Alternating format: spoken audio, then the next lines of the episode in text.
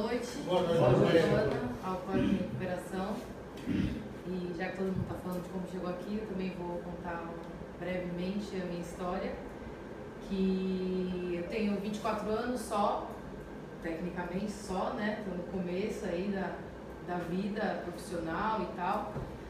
E bebia de fim de semana, comecei bebendo tranquilamente, como qualquer outra jovem, cerveja e tal, que eu sempre percebi que eu era diferente, assim, né? Normal, diferente. Eu sempre bebi um pouco a mais, bebia muito rápido, sempre era o centro das atenções e eu amava essa sensação. Na época eu adorava, né?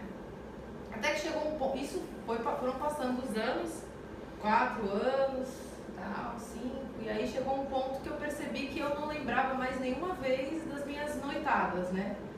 Algumas situações bem tristes eu fiz meus pais passarem. Esses dias veio na minha mente uma vez que ah, no quinto ano da faculdade eles faziam festa para arrecadar dinheiro para formatura, né?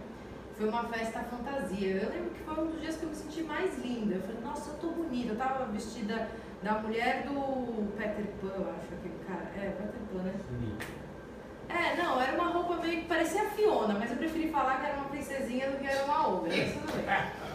E aí fui pra festa. Eu lembro, e, último ano a gente fez esquenta e eu comecei a esquentar na cerveja. Não, manter a calma, tal, cervejinha, cervejinha, cervejinha, cervejinha.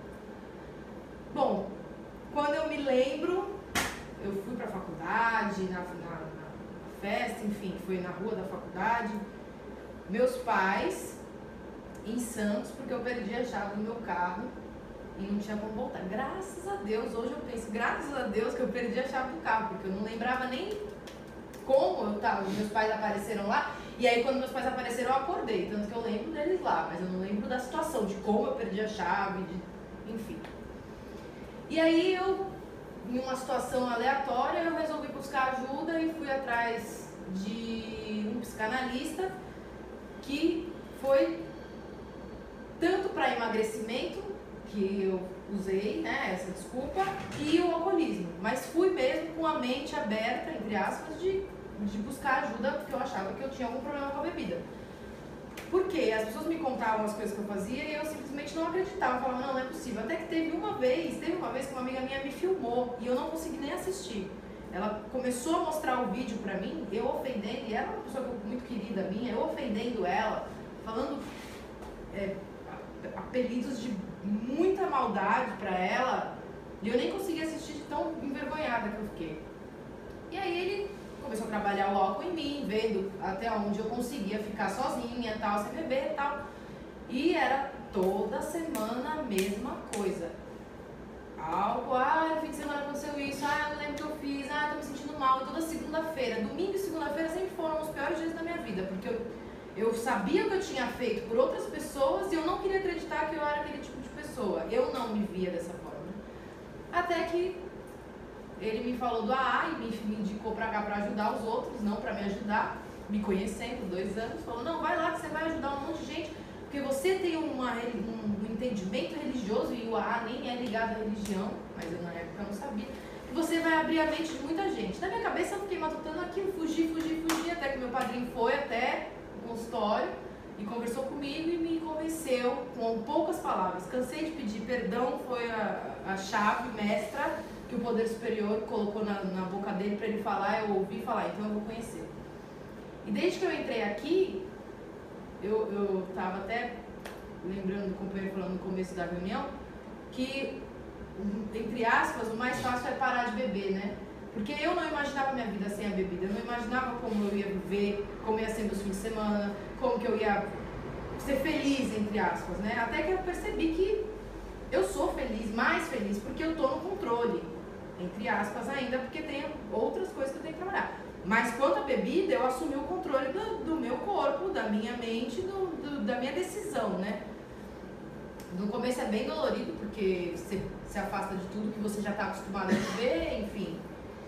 E, mas hoje eu me sinto feliz, porque por mais que o cara lá em cima fique me mandando teste, porque ele está me testando, eu tenho plena consciência disso, e eu vou passar nesse teste, como diz a, a outra companheira de cara limpa, por mais que ele me mande teste, eu estou enfrentando os testes realmente ciente do que está acontecendo, sem esconder os meus sentimentos e, e, as minhas fraquezas atrás do álcool, porque era isso que eu, que eu fazia.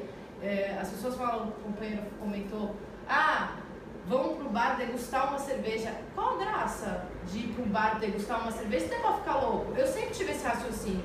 Mesmo depois me manipulando, falando assim, não, hoje eu não vou ficar bêbada, eu vou beber, mas não vou ficar bêbada. Mas a minha mente alcoólica já estava pronta para ficar doida. Eu falava para mim mesma porque eu tinha que, pelo menos, fingir que eu estava tentando melhorar, né?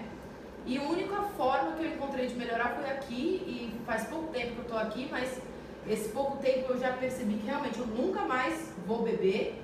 E se eu beber, eu não vou beber tranquila. Se eu beber, eu vou estar tá assumindo para mim a responsabilidade de estar tá desistindo de mim mesma, porque é uma desistência da minha vida e eu não vou desistir da minha vida porque Deus me deu tudo, eu não posso reclamar de nada.